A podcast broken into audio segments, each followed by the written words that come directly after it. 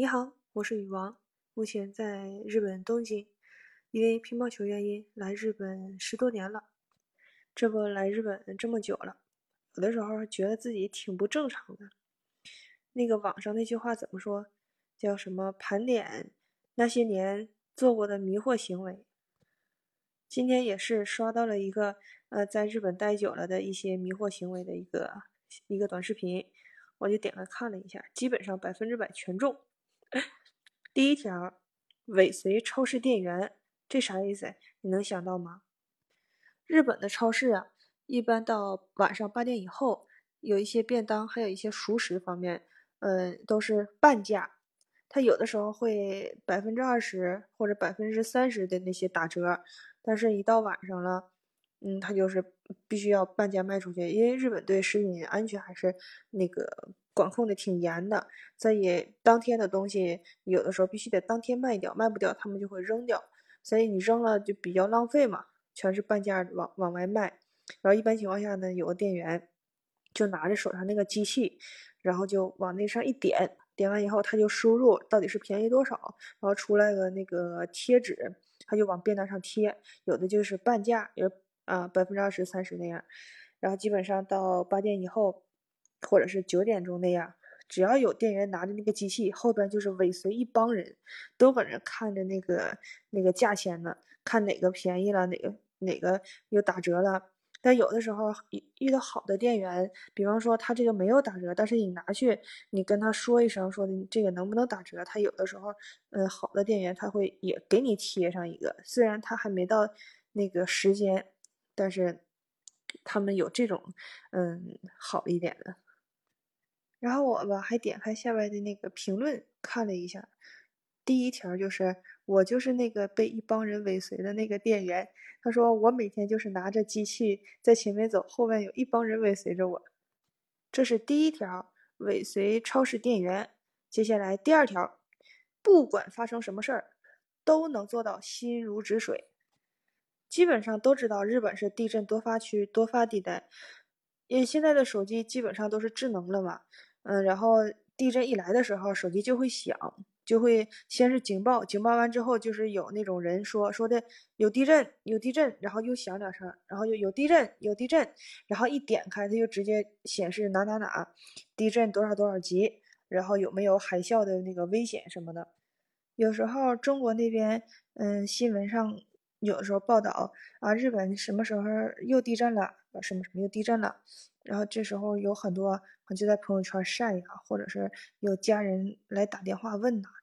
啊，其实那个时候我们一般都其实还好，对地震来了，我们顶多也是看个热闹，哇，地震了，在晃，然后拍个视频发个网上。我一般就是在，而且地震它很奇怪，它经常是在半夜凌晨的时候来，那个时候。都都在睡梦中嘛，我也是在床上躺着，有时候就会感觉哦地震了，就感觉晃晃悠悠，晃晃悠悠，继续睡，基本上就这种心态。为啥呢？因为小的不用跑，大的跑不掉，你跑也没用，对不对？你小的你能往哪跑？一个小海岛，真要是从小往大了晃，晃大了，你想跑也跑不掉啊，对吧？所以呢，小的呢你就无所谓，也没也没什么灾害，是吧？那你就睡觉呗。然后真遇到那个几年前有个大的大的地震，那那你就啊就那回事儿吧。但是虽然那个它它地震来，小的跑也没有用，大的呢也跑不掉。但是嗯，基本上啊，吃的东西和水呀还是要备好，然后也是需要准备随时跑路的准备。嗯，因为你一旦有地震来了，大家都开始囤吃的。嗯，囤那个方便面呢，囤什么？那时候你要再想买，他就买不到了。说起地震呢，让我觉得一个特别特别特别暖心的一件事儿。几年前的一个东日本大地震啊，那个时候其实是很大的，像海啸啊什么的，中国那边报道的也挺厉害的。然后在那个期间，打国际电话、国际长途免费。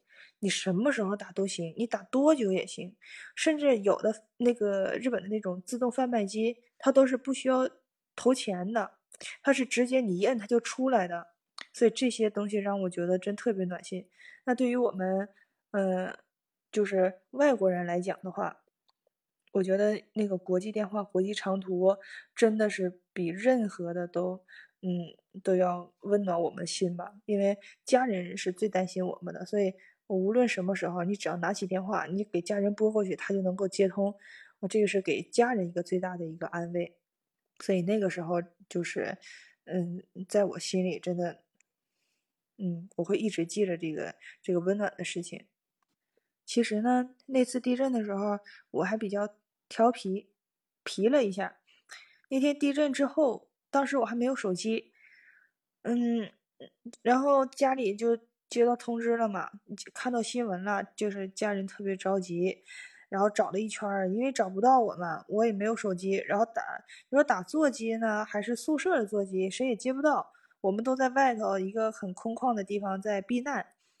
然后当时那天是给家里人急够呛，好不容易到了晚上，我可以给家人打个电话了。然后我第一句呢就比较皮，我说：“喂，妈，我还活着。”给我妈气坏了，说什么话呢？你啊，咋样了？真的就是家人特别着急。那我我就想给他们一种轻松的，哈那种感觉。但是现在想想，真是你要为家站在家长的立场来讲的话，你说我还活着，其实他们真听不懂。我听不得这些敏感的嗯字眼或者词，所以就是一句我很好，你放心。其实这样就其实对他们来讲真的就是足够了。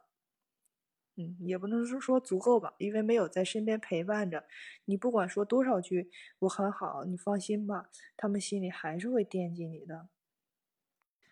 哎，迷惑行为二讲完了啊，要心如止水，来地震。小的不用跑，大的跑不掉啊。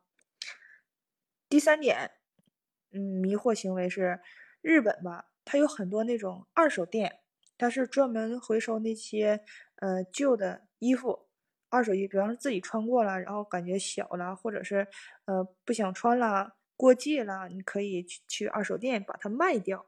但是这个时候呢，嗯，就是价格会比较低。但是除了衣服，像什么那个。光盘，比方说以前那种动画片也好，或者是不那个不要的旧鞋、旧包，反正你只要是东西物品，你什么都基本上都可以卖。呃，不用的筷子、碗、碟，呃，碟子，还有那个锅碗瓢盆，呃，衣服，呃，反正那个乐器啊，基本上啊，家用电家用电器、家具都可以。但是特别特别尴尬的就是有一次我搬家。我拿了一大堆，我就喜欢买那些那个家具什么的，或者是那个厨房用品呢，什么那个呃碗碟、什么杯子那些，就是看起来有感觉、有情调，或者是浪漫一点，或者是温馨一点啊，我都喜欢。然后我也喜也喜欢看，我家里就囤了一大堆。这搬家的时候吧，就是比较麻烦，因为会会打嘛，但那种基本上也都从哪都能买到。我就想，那我就就近给他卖了吧，然后可沉了，我自己大清早上就是拿两个大塑料袋子，然后里头垫上点纸，每一层都垫上点纸，搁那拎过去了。这走这一路啊，其实正常走的话，大概十五分钟吧能到，因为我每次都溜达溜达的往那边走。哎，那天走了半个多小时，因为太沉了，走两步就要歇一下。然后其实它总体的价格呢，嗯，多少钱？虽然是不贵啊，但是也不至于很便宜。因为日本它有很多那种百元店，就像日本不是，就像中国那个什么两元店、十元店那种，里边卖的东西特别特别多。呃，很多日本人都喜欢从那里买东西，我也是从那里买的，然后就拿去拿去卖。结果呢，他不按那个一个一个算。他按斤算，那好嘛，那那些碟儿啊碗呐都很沉嘛，但结果那些总价格连百分之百分之十他都不到，他最后给我的就几百日元，几百日元合人民币也就，嗯，那个几十块钱，也就那样。我的妈呀，我拎了大早上拎了四十多分钟，将近四十来分钟拎过去的。咱不说买的那些成本吧，就我体力，你说我买瓶水，那他还那啥呢，是不？接下来第四点，迷惑行为。一个人生活在国外，最喜欢的真就是逛超市儿，有的时候看看这有啥那有啥的。但是尤其是看到了这五个字儿，叫“中国物产店”，哎，一看见这五个字儿，真就是直接就奔那那里头进去了，一脑袋扎进去了。那平时真的就是在中国的话，可能看都不会看一眼的零食，在那儿真的就是，哎，就是一个劲儿的往筐里装啊，抱着一大堆哈，拎两大两大袋子出来了。出来，还有就是在走在大街上啊，还有听到周围用那个熟悉的中文啊，在搁那聊天，而且呢，最让我感到嗯比较亲切的，就是听到用自己家乡的话在那聊天儿。啊，有的时候真就是，嗯，感觉忍不住想加入他们一下。我记得有一年是要出国比赛的时候，呃，住在就是去机场方便的一个地方的一个一个酒店，然后晚上我就去便利店买东西，看到了一个一家三口，孩子还比较小，他们得抱着，然后他们应该是刚到刚到日本，因为我住那个地方就是去机场方便嘛。那他们肯定是从机场刚过来，找个一个方便的宾馆住，然后就看他们和那个收银员呢，就比较，嗯，就沟沟通不太不太顺畅嘛。然后我就，嗯，就看到也算是同胞嘛，就特别想帮他们，我就上去，我就我就想帮他们，然后给他们就特别警惕，他们就赶紧抱着孩子，然后我其实我当时心里特别特别难过。我觉得我长这样像坏人吗？我穿一身运动服，嗯，因为要出国大比赛嘛，就比较算是那种运动休闲，稍微舒服一点的。因为坐飞机你要飞澳洲的话，或者是那些，呃，嗯，德国那些，那你肯定要穿舒服一点、松快一点，要坐飞机坐十来个小时嘛。嗯，就给他们吓得就是抱着孩子，不用不用不用不用不用不用，然后就特别警惕的眼神看着我。但我记得那天好像是我们住的宾馆，好像是一一个，我我我记得，反正就出了那个便利店，我们好像还一起走了一段，但是他们比我先先付的那个先结结账，然后他们先出去了，我就在后面跟着。哎呀，可能是他们觉得你干嘛跟着我，这反而，哎呀，这对他们也是一种，呃，太那什么了吧。也更害怕了他们，然后结果我就我就没直接回宾馆，我就又在外边转了一圈，然后看他们进去或者是慢慢走远了，然后我再回的宾馆。嗯，但是无论是有多多迷惑的行为啊，多神经质，但是真的见到自己的同胞，真的觉得特别的亲切，尤其是在中国料理店啊吃饭的时候，真的就会忍不住和店员多多说几句话。然后到了那个结账的时候，哎，那还得当一会儿话痨呢。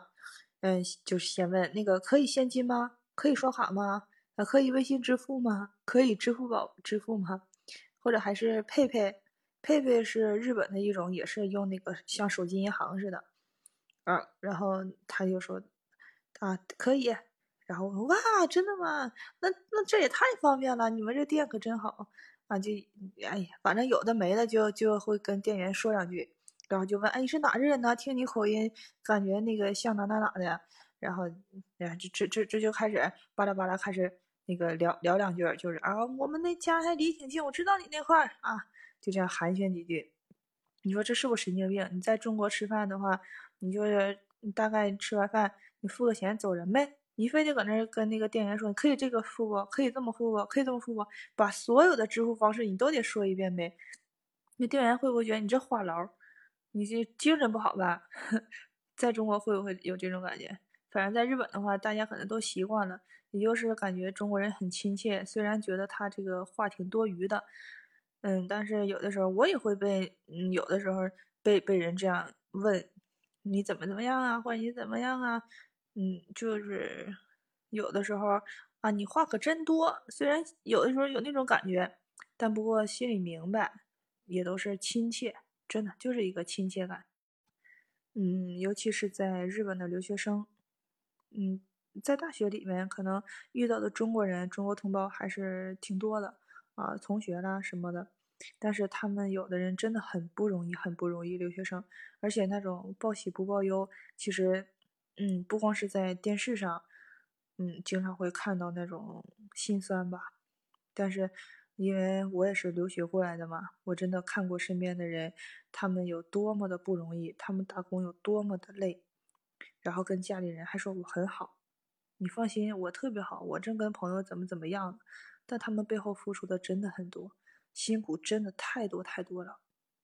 有时候我在想，其实他们也还是孩子，是吧？只是不在父母身边了，感觉像个大人一样，自己要面对所有。但其实每次回家的时候，在父母面前永远都是个孩子，只要有爸有妈有家，嗯，就永远是个温馨的地方。所以，因为他们走出来了，换了一个环境，他们就要让自己变得。很坚强，